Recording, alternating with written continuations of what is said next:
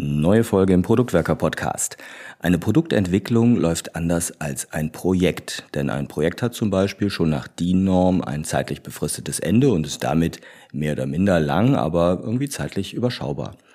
Bei einem Produkt ist das ja anders. Die Produktentwicklung ähm, hat verschiedene Lebenszyklusphasen, also von der Einführung und Entwicklung über die Wachstumsphase, die Reife- und Sättigungsphase bis hin eben zur Degeneration, also dem Zeitpunkt, wenn das Produkt wirklich letztlich vom Markt genommen wird und damit das Lebensende des Produktes erreicht wird. Für uns Product Owner bedeutet das aber, dass unsere Anforderungen in jeder dieser Produktlebenszyklusphasen möglicherweise andere sind. Oliver und Dominik diskutieren genau das in dieser Folge und ich wünsche euch viel Spaß damit, viele Impulse und denkt vielleicht wirklich mal drüber nach, in welcher Produktlebenszyklusphase sich eure Produkte befinden und was das eben für euch als Product Owner und für die Rolle und eure Arbeit bedeutet.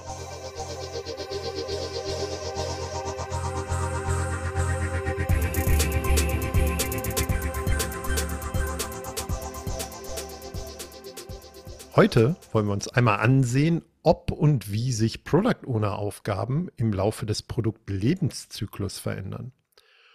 Und das mache ich natürlich nicht alleine, sondern Dominik ist an meiner Seite. Hallo Dominik. Hallo Olli. Dominik, lass uns gerne sehr allgemein anfangen. Welche Phasen hat denn so ein Produktlebenszyklus? Wir können uns ja ganz im Allgemeinen vorstellen, dass ein Produkt, das wir irgendwann entwickeln müssen, auch im Laufe seines Lebens irgendwie sich verändern wird. Das heißt, diese Phasen repräsentieren auch die Veränderungen, die ein Produkt einfach haben kann. Wir fangen meistens, und es gibt so ein paar unterschiedliche Modelle, ich möchte aber gerne so ein Modell nehmen, das sehr weit verbreitet ist, wenn es um Produkte ganz im Allgemeinen geht. Und da fangen wir eigentlich mit der Einführung an. Fairerweise möchte ich aber das gerne umbenennen in Einführung und Entwicklung, weil das ist so der Bereich, die Zeit, der Zeitraum, in dem wir uns darum bemühen, ein gutes Produkt überhaupt erst entwickeln zu können und auch in den Markt irgendwie einzuführen. Das heißt, da überlegen wir uns zum Beispiel, was das Produkt eigentlich sein soll. Hier ist die zweite Phase, das ist der Wachstum. Da geht es dann darum, ja, wir haben das Produkt irgendwie, wir haben es im Kern fertig oder wir haben zumindest den ersten Kern erschaffen und jetzt wollen wir das Produkt größer machen. Ne? Es soll wachsen, es soll mehr Mehrwert liefern, es soll mehr Menschen Mehrwert liefern. Danach erreichen wir so die Reife, ja, und ich schmeiße gerne auch mit der Sättigung so ein bisschen zusammen, weil ich finde, das muss man nicht so stark unterscheiden. Aber es geht darum, dass das Produkt einen gewissen äh, Reifegrad irgendwann erhält, weil es genug Menschen entsprechende Mehrwerte liefert. Und die Sättigung ist dann der Teil der, der Produktlebenszyklenphasen. Da geht es darum, dass so der Mehrwert eigentlich ausreichend da ist. Ne? Also es gibt vielleicht mittlerweile auch Konkurrenzprodukte und wir können nicht noch mehr Mehrwert liefern. Wir nähern uns sozusagen dem Produkt tot und der kommt in der letzten Phase, die Generation. Da geht es dann tatsächlich darum, dass mein Produkt als solches nicht mehr weitergeführt wird, sondern dass wir es einstellen, weil eben der Mehrwert, den wir liefern können, vielleicht nicht mehr der Mehrwert ist, den die Menschen so brauchen. Ist das etwas, was tatsächlich immer so in den Phasen nacheinander abläuft?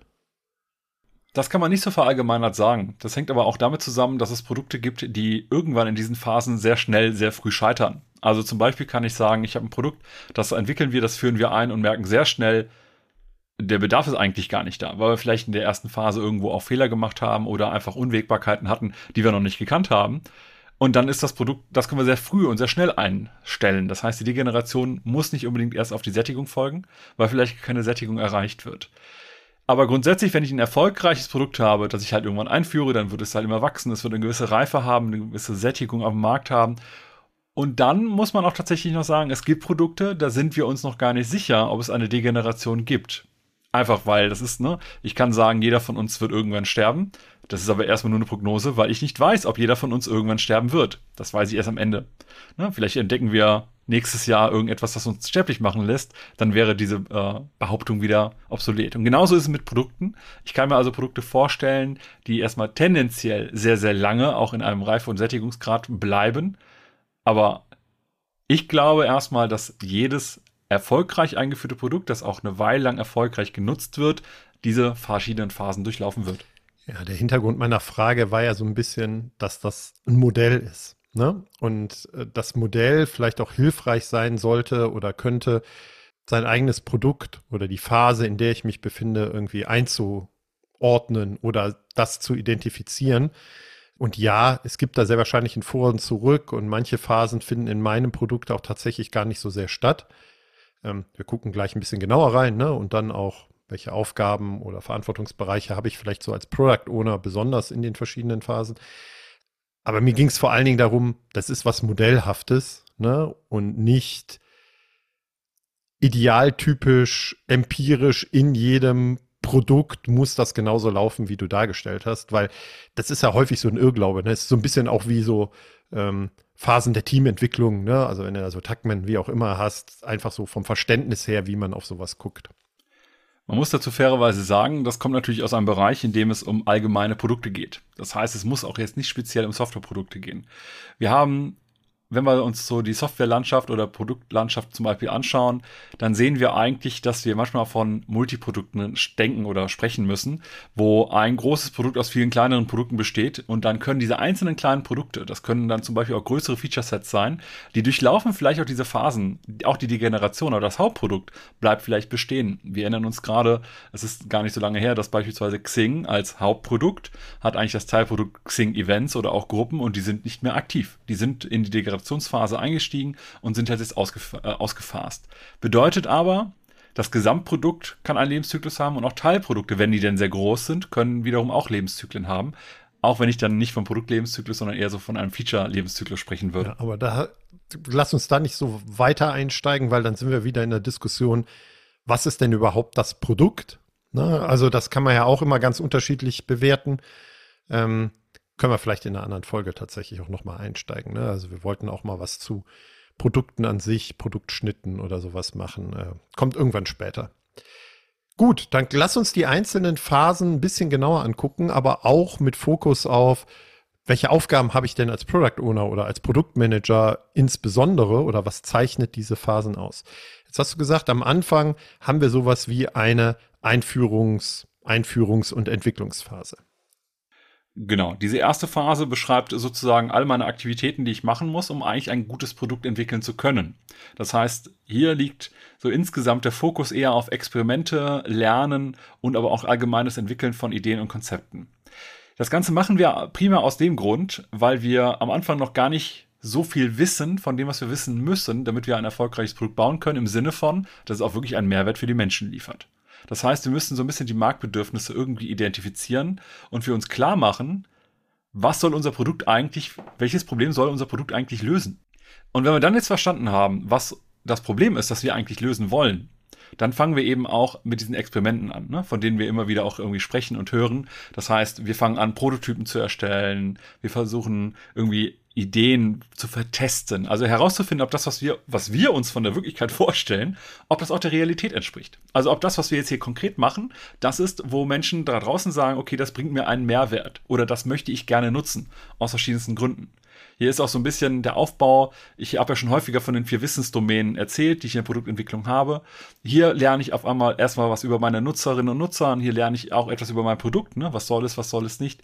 In welchem Kontext soll es eigentlich verwendet werden? Und auch, und auch, wie sieht der Mitwettbewerb so aus? Ne? Also diejenigen, die alternative Produkte irgendwie anbieten. Ja, und an der Stelle kann man, glaube ich, auch noch mal positionieren, wenn ihr da draußen über so etwas wie MVPs redet, da sind wir sehr wahrscheinlich in einer Phase, wo wir ein MVP to Learn haben. Ne? Also wo wir etwas bauen, um, genau wie du gerade gesagt hast, neue Erkenntnisse zu sammeln, um überhaupt rauszufinden, ist diese Lösung adäquat geeignet und können wir die auch benutzen, um daraus tatsächlich auch irgendeine Art von Produkt- und Geschäftsmodell zu machen. Und das wäre so ein letzter Punkt, den ich da noch verorten würde. Natürlich überlegen wir uns oder machen uns auch Gedanken über den Businessplan, der dahinter steht. Ne? Also wie kann daraus wirklich Business werden? Weil das ist auch so ein Irrglaube ganz oft ähm, in dieser Produkt-Community dass es ausreicht, nur auf äh, den Nutzer und auf die Problemstellung oder Herausforderung des Nutzers zu gucken und dieses Problem zu lösen. Ich glaube, dass wir als Product Owner zusätzlich immer auch die Aufgabe haben, natürlich unser Business, unser Geschäft, ist das überhaupt wirtschaftlich tragbar? Macht das Sinn, das am Markt zu positionieren, auch im Blick haben müssen? weil nur wenn ich beides zusammenbringe, kann dieses Produkt auch erfolgreich werden. Es gibt noch eine dritte Komponente mit, ist das technisch realisierbar, ne? also eine dritte, dritte Dimension. Aber da hole ich mir sehr wahrscheinlich auch eher Hilfe und Unterstützung von den Entwicklern. die da natürlich ihre Expertise mit reinwerfen können. Das Spannende ist, dass ich beobachte, ähm, wenn man in diesem Modell des Produktlebenszyklus denkt und in dieser ersten Phase, dass es auch durchaus dann Sinn machen kann, schon eine erste Version meines Produktes zur Verfügung zu stellen und damit Geschäft zu generieren. Die kann aber vielleicht noch nicht alles. Ne? Und da sind wir wieder so in diesem, in diesem, in, in dieser schwierigen Situation, dass in Organisationen häufig gedacht wird von, ja, wir müssen erstmal alles bauen, damit wir überhaupt irgendwie Geschäft generieren würden. Das würde ich anders sehen. Aber ich weiß nicht, wie du darauf guckst. Ich glaube, was wir in der ersten Phase auf jeden Fall für uns klar machen müssen, ist, gibt es einen finanziellen Bedarf oder anders gesagt, nicht einen finanziellen Bedarf, sondern gibt es da draußen die Bereitschaft, Ressourcen zu investieren, um diesen Mehrwert, den wir haben, anbieten wollen, auch wirklich zu nutzen? Bedeutet, sind Menschen überhaupt bereit, zum Beispiel Geld, deswegen finanzieller Bedarf, zum Beispiel Geld zu investieren? Ne? Also alleine, um auch zu wissen, okay, wir investieren hier die Lebenszeit von Menschen in die Entwicklung eines Produktes und wir wollen diesen Mehrwert auch nachhaltig anbieten. Und damit wir nachhaltig anbieten können, brauchen wir halt in der Regel irgendwelche Ressourcen, oft eben Geld, ne, um Leute bezahlen zu können, Lebensunterhalt und so weiter, damit wir auch morgen diesen Mehrwert noch anbieten können. Und wenn wir dann aber schon sehr früh merken, auch im Sinne, ne, wir erstellen erste Ideen zu Businessplänen, das wird sich finanziell gar nicht halten. Wir investieren da viel zu viel. Dann ist das die falsche Richtung. Dann sollten wir uns überlegen, ein anderes Produkt zu bauen. Wo siehst du denn die Haupt ähm, Aufgabenbereiche und Schwerpunkte, die ich so als Product Owner oder als Produktmanager in dieser Einführungsentwicklungsphase mitbringen muss? Nochmal ganz klar, der Fokus liegt eigentlich auf Experimente und Lernen. Das heißt, an der Stelle muss ich viel, viel, viel Expertise irgendwie reinbringen oder Sachen zumindest auch Mut haben, auszuprobieren und so weiter. Das heißt, ich muss hier ich muss ja Expertise mit reinbringen rund um das Thema, wie baue ich einen vernünftigen Test, wie äh, formuliere ich eine Hypothese, wie überprüfe ich diese Hypothese, äh, also etwas. Weil das dient letztendlich dazu, dass ich die Marktbedürfnisse wirklich identifizieren kann und verstehen kann und auch meine eigene Perspektive vielleicht so ein bisschen mal zurückdrehe und nicht sagen, ne, ich bin der Nutzer oder die Nutzerin, sondern auch zu lernen, okay, was brauchen die Menschen da draußen. Gut, dann haben wir diese Phase ähm, hinter uns gelassen und steigen ein in die nächste Phase, die du erwähnt hast, ähm, in die Wachstumsphase. Was zeichnet die Phase aus?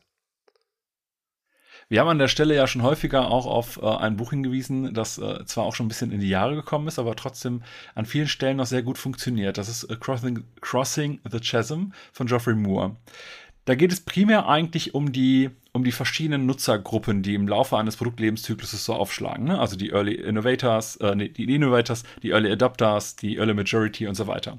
Und die sind natürlich auch in so einem Produktlebenszyklus irgendwie mit drin. Irgendwie, ne? Also es sind nicht äh, 100% Überdeckung, aber du kannst schon sagen, es gibt am Anfang immer irgendwie die nerdigen Leute, die total Bock haben, irgendetwas zu machen aber es muss halt irgendwann in die breite Mehrheit. Und ich mache das gerne so, ich sage dann gerne, es gibt so einen Moment, da sagen Leute, das ist schon ein geiles Produkt, aber. Und dieses Aber, das muss man irgendwie versuchen herauszufinden, was ist das? Und versuchen, dieses Aber auch zu überwinden. Also, was sind die Gründe, die dagegen sprechen, das Produkt auch in der größeren Mehrheit, auch in der frühen Mehrheit, überhaupt Anwendung zu finden? Und das ist die Aufgabe, die ich eigentlich in dieser Wachstumsphase habe. Und das kann ich machen oder sollte ich vor allem machen, indem ich zum Beispiel mit Vertrieb und Marketing zusammenarbeite, weil die nochmal ein ganz anderes Gespür auch für die Menschen da draußen haben. Gerade Vertrieb, je nach wenn ich im B2B-Bereich unterwegs bin, die kennen meistens die einzelnen Kontaktpunkte noch viel stärker. Auch Marketing hat eine ganze Menge Informationen, die ich brauchen kann. Und dann müssen wir so ein bisschen dieses ganze Thema Produkteinführung einfach planen. Und das hat viele verschiedene Aspekte, die mit reinfallen, wie beispielsweise so eine Preisstrategie entwickeln, aber auch reflektieren. Was haben wir in dem möglichen Businessplan in der ersten Phase uns so ausgedacht? Ist das immer noch tragfähig und können wir es immer noch machen? Wir haben aber auch so etwas wie die Positionierung des Produkts bestimmen. Ne? Also wir müssen uns überlegen, jetzt noch stärker als vorher, wie grenzen wir uns wirklich vom Wettbewerb ab? Weil dieses Ja, aber kann ja auch sein, ja, aber ich kann das ja auch mit Excel. Nur als Beispiel, ne? Also ich kann das auch mit Excel, warum sollte ich denn jetzt diese Vereinssoftware zum Beispiel nehmen oder ähnliches? Und da die Antworten drauf zu finden, sie auch zu kommunizieren und im Produkt auch in, über Funktionalitäten und Nicht-Funktionalitäten reinzubringen, halte ich für extrem wichtig. Das bringt mich aber dann dazu, ähm, dass wir ja eigentlich mit all den Aspekten, die du gerade erwähnt hast, auch nochmal vielleicht über unsere Produktstrategie nachdenken. Wir haben zwar am Anfang in der Einführungsentwicklungsphase auch überlegt, wo positionieren wir unser Produkt, ne? Also wie geht das Business Model vielleicht auf? Aber dass wir da auch noch mal gucken, ja, vielleicht ist es nicht so diese nerdige Zielgruppe, die du gerade erwähnt hast, sondern Vielleicht kommen zusätzliche Zielgruppen dazu. Und auf der anderen Seite dann natürlich auch, hast Zusammenarbeit, Vertrieb und Marketing gesagt, was, ähm, was kommen vielleicht auch für neue Anforderungen oder neue Wünsche an unser Produkt, die wir jetzt zusätzlich mit berücksichtigen müssen, damit das, Komma, aber ähm, wegfällt ähm, und auch tatsächlich für eine andere oder erweiterte Zielgruppe nochmal interessant wird äh, und es nicht bei so einer Nischenzielgruppe in irgendeiner Art und Weise bleibt.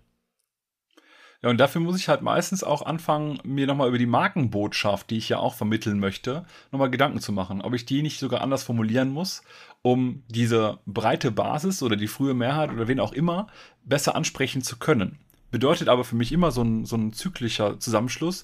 Bei einer Markenbotschaft kann ich schön formulieren, aber ich muss mein Produkt auch anpassen. Also es muss zusammenpassen. Das bedeutet, ich bin in dieser Wachstumsphase sehr stark damit beschäftigt, auch vielleicht Sachen, die ich in dieser Einführungs- und Entwicklungsphase gelernt habe, kritisch zu hinterfragen, nochmal anzupassen und meine, ja, du hattest das gesagt mit der Produktstrategie, äh, alles nochmal im Zweifelsfall zu überarbeiten, weil jetzt lernen wir auf viel größerem Niveau als vorher. Und daraus folgen für mich auch ähm, neue Herausforderungen in meiner Product Owner Verantwortlichkeit. Ne? Also A, werde ich durch Vertrieb und Marketing nochmal viel mehr gechallenged. Ähm, also ich sehe dann auch durchaus die ein oder andere Product Ownerin, die Schwierigkeiten hat, wenn dann Wünsche von bestehenden Kunden kommen und ja, das müssen wir auch noch einbauen oder auch noch einbauen, damit irgendwie sinnvoll umzugehen oder die Kommunikation sinnvoll zu suchen. Ich glaube aber, dass man es muss, ne, um genau diese Themen zu verstehen, die du gerade gesagt hast und zu überlegen, wie richte ich mein Produkt halt irgendwie neu aus. Gleichzeitig muss ich aber auch irgendwie loslassen und gucken. Und ich glaube, das Entscheidende ist hier in der Phase nochmal, dass ich in der Lage bin, mit dem Punkt, zu dem ich jetzt gekommen bin, sinnvoll mit allen Beteiligten über eine Anpassung meiner Produktstrategie reden zu können und da ein Commitment zu erreichen. Und auf der anderen Seite aber als Product Owner trotzdem es zu schaffen, den Fokus zu behalten, weil ich glaube, in dieser Wachstumsphase ist gerade Fokus auf das wirklich Relevante, das Wichtigste. Denn sonst wirst du diese Kluft, die du gerade auch irgendwie bei Crossing the Chasm erwähnt hast, auch nicht überwinden. Ne? Also ich glaube, da ist gerade fokussiert im Rahmen unserer gesamten Vision und angepassten und committeden Produktstrategie vorzugehen, somit das wichtigste Kriterium oder die wichtigste Eigenschaft und Aufgabe, die ich als PO mitbringen muss. Aber ich weiß nicht, wie du da drauf guckst. Ich glaube, so bei der Einführung und Entwicklung, da brauche ich halt Mut und ich muss die Leute, also gerade die Stakeholder in meinem Umfeld, irgendwie auch so ein bisschen als, als Person überzeugen können, das ist eine gute Idee, ich muss sie so ein bisschen inspirieren können, anfeuern können. Ne? Also die sollen irgendwie Bock auf dieses Produkt haben. In der Wachstumsphase bin ich jetzt aber als Product Owner in einer anderen Position. Da muss ich mehr, ne, du hast so etwas schon gesagt, so ich muss mir beweisen, mehr behaupten. Ich muss jetzt hier den Fokus setzen. Ne? Also wenn ich vorher eher Mut brauche, brauche ich jetzt vielleicht eher den Fokus. Aber das bedeutet auch, ich muss Klarheit schaffen. Ich muss Klarheit schaffen, weil ich auch Nein zu Sachen sage. Auch dazu hatten wir ja schon eine Folge. Und diverse andere Themen. Also ich glaube, das ist äh, die erste Phase, wo ich jetzt nicht nur Leute irgendwie begeistern muss, das ist ein geiles Produkt, sondern jetzt auch anfangen muss, das so ein bisschen, ne, deswegen ist so, ne, Reife und wir entwickeln uns jetzt und wir werden irgendwie erwachsener. Und jetzt muss man auf einmal sich so ein bisschen emanzipieren. Wir haben noch zwei Phasen. Lass uns noch einen Schritt weitergehen. Ähm, dann hast du gesagt, fast gerne Reife und auch Sättigung irgendwie zusammen. Was zeichnet die Phase aus? Bei Reife und Sättigung erreichen wir jetzt eben so einen eine Reife, in der das Produkt eine gewisse Relevanz auch für die Menschen da draußen hat. Das heißt, wir müssen uns jetzt so ein bisschen mehr eher darüber Gedanken machen, über den Marktanteil, den wir beispielsweise haben. Also sprich, wie groß ist der Anteil der Menschen, die wir erreichen können und wie gut ist der äh, Anteil der Menschen, die wir schon erreichen mit dem Mehrwert unseres Produktes. Das heißt, wir müssen uns Gedanken machen, wie wir eigentlich unsere Marktanteile maximieren können. Und das gelingt in der Regel durch die Verbesserung vom Produkt der, äh, das gelingt in der Regel durch die Verbesserung der Produktqualität. Bedeutet nicht, dass ich jetzt nur an nicht funktionalen Aspekten rumschraube, wie Geschwindigkeit, User Experience und so weiter, sondern bedeutet auch eben das Entwickeln von zusätzlichen Produktfunktionen. Und das ist besonders dann spannend, wenn wir uns Gedanken machen, ob die Marktanteile, die wir jetzt schon haben, ob wir nicht äh, vielleicht sagen, okay, die können wir maximieren, aber da ist gar nicht mehr so viel unrealized value, wie es im Evidence-Based Management so schon heißt, sondern vielleicht müssen wir auch neue Marktsegmente erschließen, weil wir jetzt genug Grundlagenfunktionen haben oder vielleicht auch ein bisschen mehr darüber hinaus, um nicht nur sagen zu können, wir machen jetzt nicht nur diese eine Zielgruppe, sondern wir können auch relativ einfach im Verhältnis zu einem neuen Produkt, relativ einfach zur Seite schreiten und ein anderes Marktsegment erschließen. Das heißt, wir können uns da so ein bisschen diesen, ne, nochmal, es gibt ja im Evidence-Based Management verschiedene Bereiche und es gibt den Unrealized Value, also quasi der Bereich, wo ich sagen kann, da habe ich noch Wachstumspotenzial. Und wir müssen jetzt hier schauen, haben wir unser mögliches Wachstum, das noch vor uns steht. Wie groß ist das? Und meistens ist das dann nicht mehr so riesig groß. Ähm, und wie gehe ich damit um? Ich kann einen Schritt zur Seite machen und neue Potenziale aufmachen. Ne? Also ich kann zum Beispiel sagen, ah, okay, jetzt führen wir noch irgendwie, ich hatte eben Vereinsmanagement als Beispiel, jetzt machen wir aus Vereinsmanagement noch irgendwie Stiftungsmanagement. Das ist ein bisschen anders. Aber vieles, was man da machen muss, hat man bei uns vielleicht auch schon gemacht oder Richtung Genossenschaften oder was auch immer. Und das heißt, wir können so durch so einzelne Produktfunktionen vielleicht unser Produkt so erweitern, dass auf einmal eine größere Zielgruppe dazugehört, denen wir wieder neue Mehrwerte liefern können, was vorher nicht ging, was aber jetzt vielleicht geht. Also bin ich völlig bei dir. Ich würde aber trotzdem auch da noch mal eine andere Perspektive reinwerfen wollen. Manchmal habe ich ja auch gelernt, dass ich bestimmte zusätzliche ähm, Produktfunktionalitäten eingebaut habe oder Segma Marktsegmente adressiert habe, die nicht funktioniert haben. Ne? Und vielleicht baue ich die da auch gerade wieder aus und schaffe dadurch eine gewisse Reife meines Produktes, indem es auch noch mal wesentlich fokussierter auf eine bestimmte Zielgruppe ist und ich deswegen auch noch mehr Kunden aus dieser Zielgruppe gewinne. Ne? Also ich erinnere mich auch an das ein oder andere Produkt, wo ich so denke, boah, das ist aber eigentlich cool, aber das ist so eierlegende Wollmilchsau und will halt alle adressieren. Und ich glaube, dass der wirtschaftliche Erfolg sich bei dem ein oder anderen Produkt eher einstellen würde, wenn man klar hätte, ja, wir machen das aber genau für die. Ähm, und da machen wir es aber alles richtig gut. Ne? Also ich glaube, das hat auch wieder zwei Seiten. Ne? Also man kann natürlich vielleicht einfach weitere Funktionalitäten einbauen und eine zusätzliche Zielgruppe bekommen. Man kann aber auch bestimmte Dinge wieder ausbauen, um dann mehr Reife und Sättigung in der gut funktionierenden Zielgruppe bekommen. Und wir sehen das ja auch äh, wieder an verschiedenen Produkten. Äh, Beispiel von eben, ich greife ich nochmal auf, mit Xing, die ja bestimmte Produktbestandteile beerdigen, um einen anderen Fokus zu setzen. Hoffentlich. Was ja erstmal Hoffentlich. Aber erstmal vollkommen legitim, eine solche Entscheidung zu treffen. Die werden auch ihre Gründe dafür haben.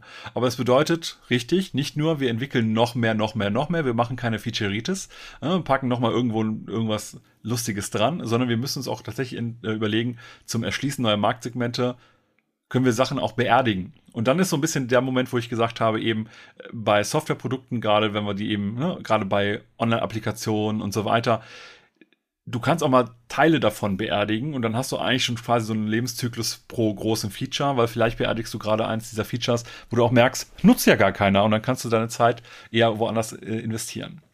Im Wesentlichen hast du aber auch da schon sehr viel zu, was sind denn meine Aufgaben als Product Owner?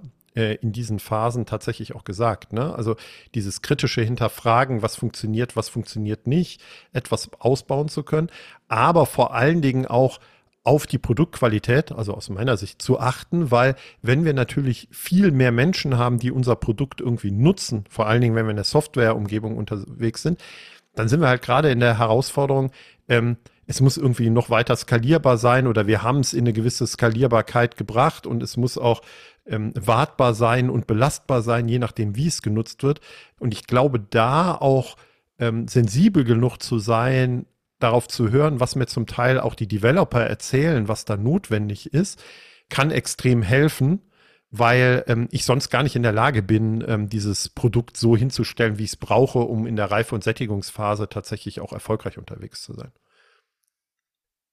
Tatsächlich glaube ich, dass wir in diesen beiden Phasen, die, ich jetzt hier immer gerne zusammenschmeiße, aber hier müssen wir auch sehr kritisch nochmal mit uns immer ins Gericht gehen, ob wir das, was wir jetzt da investieren, ob sich das noch lohnt weil wir natürlich gleich in die Degeneration reingehen, aber spätestens bei einer Reife und Sättigung ist die Frage, hilft mehr auch wirklich mehr? Oder ist das eher Werterhalt? Auch das ist ja in Ordnung. Ne? Also wenn ich dieses Merkmal jetzt hier gerade verändere, keine Ahnung, mich an eine neue API anschließe äh, oder eine neue Funktion einbinde oder ein neues Format von Videos erlaube oder was auch immer, das kann dazu führen, dass mein Lebenszyklus oder meine Lebensphase sich verlängert aber ich muss immer hinterfragen, das, was ich investieren muss an Lebenszeit, an Kapital etc., lohnt sich das an der Stelle für das, was ich mir verspreche an Verlängerung unseres Lebenszykluses? Ja, das ist total spannend, dass du das sagst, weil gerade in dieser Sättigungsphase sehe ich sehr viele Scrum-Teams und auch Product Owner, die eigentlich nicht mehr gut verargumentieren können, warum es sich lohnt, diesen Sprint zu starten ähm, und diese äh, Product Backlog Items umzusetzen, ähm, weil der Mehrwert dahinter gar nicht, gar nicht wirklich existent ist. Aber man macht halt trotzdem weiter. Ne? Und auch das sehe ich als eine Aufgabe und Verantwortlichkeit einer Product Ownerin oder eines Product Owners. Wenn ich das feststelle, dass wir hier, äh, weiß ich nicht, einen fünfstelligen Betrag investieren, aber wir schrauben halt nur ähm, an kleinen Dingen herum, die keinen Mehrwert generieren, dann ist es in meiner Welt die Verantwortlichkeit des Product Owners zu sagen, hm, ist das überhaupt noch so sinnvoll, was wir hier machen? Äh, oder sind wir viel eher dann tatsächlich in der nächsten Phase, in der Degeneration und sollten uns überlegen, wie wir damit umgehen? Lass uns gerne den Schritt weitergehen, direkt in die Degeneration. Aus deiner Sicht, was zeichnet diese letzte Phase aus, bevor das Produkt tot ist? Ja, und das, da sagst du schon das Richtige, ne? Also bevor es tot ist. Das heißt, die Degeneration bedeutet nicht, mein Produkt ist tot. Das bedeutet in erster Linie nur, es wird jetzt sozusagen irgendwie rückgebaut oder vielleicht auch, vielleicht werden noch irgendwie Möglichkeiten der Umstellung gesucht. Ne? Also vielleicht gibt es die Möglichkeit, mein Produktlebenszyklus auch in der Phase nochmal zu verlängern.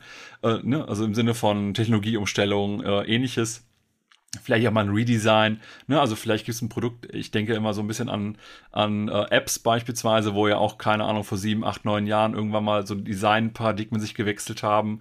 Ne? Von äh, mein Bücherregal mit den ganzen PDFs sieht aus wie ein Bücherregal mit Holzoptik hin zu Flat-Design und so weiter. Vielleicht über, überarbeite ich mein Design nochmal, aber danach ändere ich halt trotzdem nichts mehr. Also kleine kosmetische Sachen könnten sein, damit mein Lebens äh, mein Lebenszyklus am Ende noch ein bisschen länger bleibt oder mein Leben noch ein bisschen länger bleibt dient eigentlich auch dazu, wenn wir Mehrwerte liefern. Es gibt halt immer Menschen, die, die hängen auch so ein bisschen an einzelnen Produkten. Ist ja schön, wenn es auch so ist, weil wir denen ja an Mehrwert liefern, dass wir denen das auch noch länger können. Aber nichtsdestotrotz sehe ich ja in der Praxis auch und habe es auch selber schon mitgemacht, dass man irgendwann auch überlegt, okay, es lohnt sich nicht mehr, dieses Produkt weiter auf dem Markt zu halten. Das heißt, wir müssen, ne, wir beenden sozusagen die Produktion, die Weiterentwicklung und so weiter und gehen höchstens noch, und das gehört für mich in die Degenerationsphase, höchstens noch in eine reine Betriebssicherung und wissen, okay, wir müssen es irgendwie noch aufrechterhalten, aber wir bauen keine neuen Features, wir entwickeln nicht mehr aktiv weiter, wir bauen auch nicht mehr irgendwie auf das nächste, äh, nächste Framework um oder was auch immer, damit das Produkt auch morgen und übermorgen noch laufen kann, sondern wir gucken, dass wir so schnell wie möglich einen Ersatz finden, aber vielleicht ist der Ersatz auch auf dem Markt gefunden worden, also sprich bei den anderen Wettbewerbern. Und dann äh, ist es halt so, es geht, es geht Richtung Ende. Und jetzt könnte man sagen, die, der Abschluss der Degenerationsphase ist tatsächlich das Einstellen des Produktes und damit der Tod des Produkts. Ich finde in der Phase spannend oder ich beobachte in der Phase häufig, dass es dann Scrum-Teams und Product Owner gibt, die mehrere Produkte verantworten. Und eins davon oder mehrere davon befinden sich genau in dieser Degenerationsphase, weil da ist ja nicht mehr so viel zu tun oder es lohnt sich nicht, ein komplettes Team mit all ähm, den Möglichkeiten und mit der seiner mit der kompletten Zeit auf dieses Produkt irgendwie zu setzen. Ähm, auch ein spannendes Thema. Ich glaube nicht, dass das eine gute Idee ist. Äh, aber ne, da gibt es dann auch noch mal ganz viele Argumente. Aber für mich, für mich wäre das so ein, so ein Symptom dafür, dass eins der Produkte, die wir da haben, wenn ich mehrere verantworte, vielleicht genau in dieser Phase ist und man das noch irgendwie mit äh, vielleicht zum äh, Stopp oder zum Einstellen des Produktes äh, führen will. Und jetzt haben wir ja verschiedene Phasen schon gehabt und ich glaube, dass im Rahmen dieser Phasen sich die Arbeit von Product Ownern halt auch sehr stark verändert. Und während wir am Anfang noch extrem viel auch strategische Entscheidungen treffen, weil wir natürlich sehr in die Zukunft denken, auch denken müssen. Ne, was sollen die nächsten großen Schritte sein, nächsten Herausforderungen, die wir meistern wollen, etc. Dann ist jetzt gerade in dieser Degenerationsphase eigentlich fast nur noch operative Arbeit übrig, weil wir jetzt nur noch schauen, dass wir es ne, im Zweifelsfall abwickeln und so weiter, weil ich glaube, wir machen jetzt keine langfristigen Entscheidungen mehr, zumindest seltener. Ja, finde ich spannend, dass du das sagst, weil ich würde behaupten, die Entscheidung, dieses Produkt einzustellen, ist eine extrem strategische Frage. oder eine extrem strategische Entscheidung, weil ich könnte ja rein theoretisch auch in der Reife und in der Sättigungsphase auch die strategische Entscheidung treffen, gibt es hier irgendwie eine Art von zusätzliche Innovation noch, so dass ich mein Produkt vielleicht noch mal aus dieser Reife- und Sättigungsphase raushole und fast in eine zusätzliche Wachstumsphase bewege. Deswegen hatte ich gefragt, ne, ist das eher so ein sequenzieller Ablauf oder ein linearer Ablauf von den Phasen ganz am Anfang? Aber die Entscheidung zu sagen, wir beerdigen dieses Produkt, ist für mich eine klare strategische Frage. Ich weiß, was du meinst. Ne? Die Tätigkeiten, die ich habe, was ich an meinem Produkt entwickle, dass die eher sehr wahrscheinlich sehr operativ und mit sehr wenig Unwissenheit oder Unsicherheit behaftet sind, sondern es ist einfach nur noch Doing, höchstwahrscheinlich. Was ich vor allem meine, ist, am Anfang gibt es viel mehr strategische Entscheidungen. Und wenn ich jetzt am Ende eigentlich nur die strategische Entscheidung treffen muss, äh, gibt es einen Weg, meinen Lebenszyklus zu verlängern. Und wenn wir uns dagegen entscheiden, einen zu treffen, wir beerdigen es, dann ist das natürlich eine strategische Entscheidung, aber du hast dann noch relativ viele operative Entscheidungen, die du im Verhältnis hast an Arbeit. Das heißt, als Product Owner in der Phase, und ich glaube, daher kommt das auch, dass dann schnell mehrere Te oder ein Team mehrere Produkte hat oder andersrum, dass du dann immer so Situationen hast, wo, ja, jetzt muss man noch, vielleicht noch einen Bug fixen oder irgendwas am Laufen halten. Die meisten arbeiten, so mein, meine Beobachtung, dann auch gar nicht mehr äh, scrummig, sondern eher, eher irgendetwas, wo es um Prozesse geht, wo wir sagen können, okay, wir haben jetzt hier eine große Pipeline und wir eher auf Zuruf. Ne? Also es ist irgendwie noch so, so äh, die letzte Versorgung des Produktes, bevor wir es einstellen, bevor das nächste Produkt irgendwie da ist, weil ganz oft dann eher auf ein Folgeprodukt gesetzt wird, so meine Beobachtung, als zu sagen, wie können wir dieses Produkt noch weiter am Leben erhalten. Ja, total spannend. Und äh, lass uns versuchen, die Folge auch noch rund zu machen. Und ähm, was ich gerne teilen möchte, ist, mh, hm, wenn ich mit Product Ownerinnen und Product Owner zusammenarbeite, ähm, dass vielen gar nicht so sehr bewusst ist, in welcher Phase sich ihr Produkt denn tatsächlich so befindet. Ne? Also wenn man anfängt zu diskutieren, wissen die das, aber ähm, das ist nicht so präsent, formuliere ich es jetzt mal so. Aber ich glaube, dass es total wichtig ist, das präsent zu haben und auch so, wie wir es diskutiert haben und gerade eingeordnet haben, zu wissen, welche Aufgaben habe ich denn so wann und wie und worauf sollte ich mich fokussieren. Und es gibt noch einen zweiten Aspekt daran. Ich glaube auch, dass ich in unterschiedlichen Phasen mit den unterschiedlichen Aufgaben, die ich habe, auch unterschiedlich stark sein kann oder sein werde. Ne? Also wir haben ja auch machen ja auch immer kurze Vorabgespräche und da habe ich ja auch schon geteilt, dass ich in so einer Art von Einführungs- und Entwicklungsphase nicht unbedingt meine persönlichen Stärken als Product Owner hätte. Genauso aber bei der De Degeneration. Ich glaube, ich äh, weiß ich nicht. Ich, ich, ich würde den Sinn in dem, was ich tue, nicht mehr so wirklich sehe. Es gibt aber andere Menschen, bei denen ist das total anders. Und ich glaube, es ist wichtig zu wissen, wo befindet sich mein Produkt? Wo bin ich denn in meiner Product Owner Verantwortlichkeit gerade am stärksten oder fühle mich am wohlsten? Oder wo will ich auch bewusst agieren, dass ich mich vielleicht selber weiterentwickeln kann? Und dafür sollte auch diese Folge ein wenig dienen, ähm, zumindest da mal so ein bisschen Spotlight nochmal hinzuwerfen. Und ich finde, das ist ein extrem guter Punkt. Ne? Also sich zu überlegen, wo fühle ich mich wohl, das am meisten auch damit zusammenhängt, was entspricht zu meinem Charakter vielleicht auch am meisten. Weil wenn ich auch so drüber spreche, äh, wo ich irgendwie gut reinpasse, also ich kann ja jetzt schon sagen, in Degradationsphasen da werde ich, da werde ich mürbe. Ne? Also das ist nichts, ich möchte Menschen begeistern, ich möchte Erlebnisse schaffen. Das ist halt bei Degeneration eher nicht mehr der Fall. Auch so Teil der Sättigung und so weiter ist vielleicht nicht mehr so mega spannend. Es sei denn, wir versuchen jetzt nochmal eben zu überlegen, wie können wir wie können wir neue Sachen schaffen, im Sinne von, ne, wir können das Produkt neu aufleben lassen und dann sind wir ja eher wieder in so einer Einführungsentwicklungsphase. Das ist dann eher etwas, das mir zum Beispiel entspricht. Und das Gute ist, ne, wenn ich mich da wohlfühle, ist es oft so, nicht immer, aber oft so, dass da nicht nur meine Charaktereigenschaften gut zu passen, die ich vielleicht in der äh, Zeit gerade habe, sondern auch so mein, mein, meine Fertigkeiten. Also, weil ich, ich fühle mich halt nicht wohl, wenn ich über- oder unterfordert bin. Und das ist so ein bisschen mein Gedanke. Wo bin ich auch von meinen Fertigkeiten, Fähigkeiten allgemein am besten aufgesetzt, aufgestellt, wo ich sagen kann, okay, hier kann ich richtig gut wirken. Wenn ich jetzt so Teams begleite, wenn es so darum geht, wie will ich eigentlich als als Team arbeiten, wie will ich aber als Product Owner auch im Kontext meiner Produktentwicklung, sprich mit Stakeholdern und meinem Team und so weiter arbeiten, finde ich es, äh, je nachdem, wo wir diesen, diese Lebensphasen haben, diese äh, Lebenszyklusphasen haben, dann ist auch so das Poem nochmal ein schönes Modell, mit dem man arbeiten kann, weil das einfach zur Kommunikation ja einlädt. Und ich habe gerade gesagt, nach meinem Einschätzen, du hast halt mehr strategische Arbeit am Anfang und gegen Ende des Lebenszykluses vielleicht etwas weniger und dafür mehr operative Arbeit, immer im Verhältnis. Aber das spiegelt sich zum Beispiel auch im Poem wieder, wo es darum geht, so Entscheidungsbevollmächtigungen äh, und so weiter irgendwie klar zu machen. Aber ich weiß nicht, wie, du bist ja einer der Entwickler vom Poem. Wie siehst du das? Definitiv. Also das ist zum Beispiel auch ein Grund, warum Tim und ich niemals äh, die Behauptung oder die These aufgestellt haben, dass die Entscheidungsbevollmächtigung eines Product Owners ähm, immer mehr in Richtung strategischer Verantwortlichkeit gehen muss oder sollte.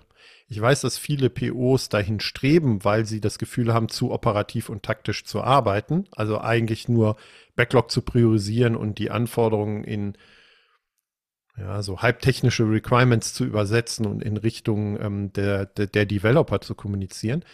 Aber ich glaube, es kommt auch extrem darauf an, in welcher Phase sich mein Produkt befindet. Und vielleicht kriege ich mal mehr Entscheidungsbefugnisse, also mehr strategischere und dann wieder aber operativere, weil ähm, ich brauche sie vielleicht im Zweifel auch tatsächlich gar nicht. Und deswegen sind im Poem zum Beispiel auch die Pfeile in beide Richtungen. Ne? Also es kann mal zunehmen, es kann mal abnehmen, es kommt halt immer extrem auf den Kontext an. Und dafür gehört, und dazu gehört für mich aber auch zum Beispiel, ähm, welche Expertise haben wir in unserem Team? haben wir unter unseren Developern und auch die ist sehr wahrscheinlich oder muss sich sehr wahrscheinlich im Laufe des Lebenszyklus mit verändern, damit ich diese Aufgaben, die wir versucht haben darzustellen, auch ähm, als gesamtes Produktentwicklungsteam wahrnehmen kann. Und das muss sich auf jeden Fall verändern, weil wir jetzt nicht nur von der Team-Expertise reden, sondern auch allgemein von dem Team. Ich kann mir gut vorstellen, wenn wir in die Degeneration reingehen, dass wir zum Beispiel viel weniger UX-Expertise im Team brauchen. Ich kann mir aber auch vorstellen, dass so ein Team nicht mehr so leistungsstark sein muss wie vorher, wenn denn die strategische Entscheidung beispielsweise getroffen ist, ja, wir schleifen das noch ein bisschen mit, aber das ist angezählt, das wird in einem halben Jahr eingestellt. Dann brauche ich halt vielleicht nicht mehr mein zehnköpfiges Entwicklerteam, ja, aber vielleicht reicht irgendwas weniger. Und vielleicht kann der Rest sich dann eben, auch wo sie sich dann eher sehen, vielleicht eher wieder um ein anderes Produkt bemühen, sei es jetzt Wachstumsphasen, Einführung oder Entwicklung oder was auch immer. Das war jetzt klar, dass du so die Folge schließt, dass sich die UXler immer um die spannenden Themen kümmern können und nicht mehr um die Degeneration. Aber ich bin ja inhaltlich total bei dir. Ja, dank dir, Dominik. Ähm, ich hoffe, euch hat das so ein bisschen geholfen ja, reflektiert mal, in welcher Produktlebenszyklusphase sich euer Produkt so befindet und äh, wo ihr euch am stärksten fühlt, wo ihr euch am wohlsten fühlt und was es vielleicht braucht. Und vielleicht kriegt ihr dadurch den ein oder anderen Hinweis, Impuls, ähm, wo ihr nochmal ansetzen könnt, vielleicht auch um selber zu wachsen und zu lernen. Und ähm, wenn wir das erreicht haben, dann ähm, hat die Folge auch wieder ein wenig Mehrwert geschaffen. Danke dir, Dominik. Sehr gerne. Vielen Dank.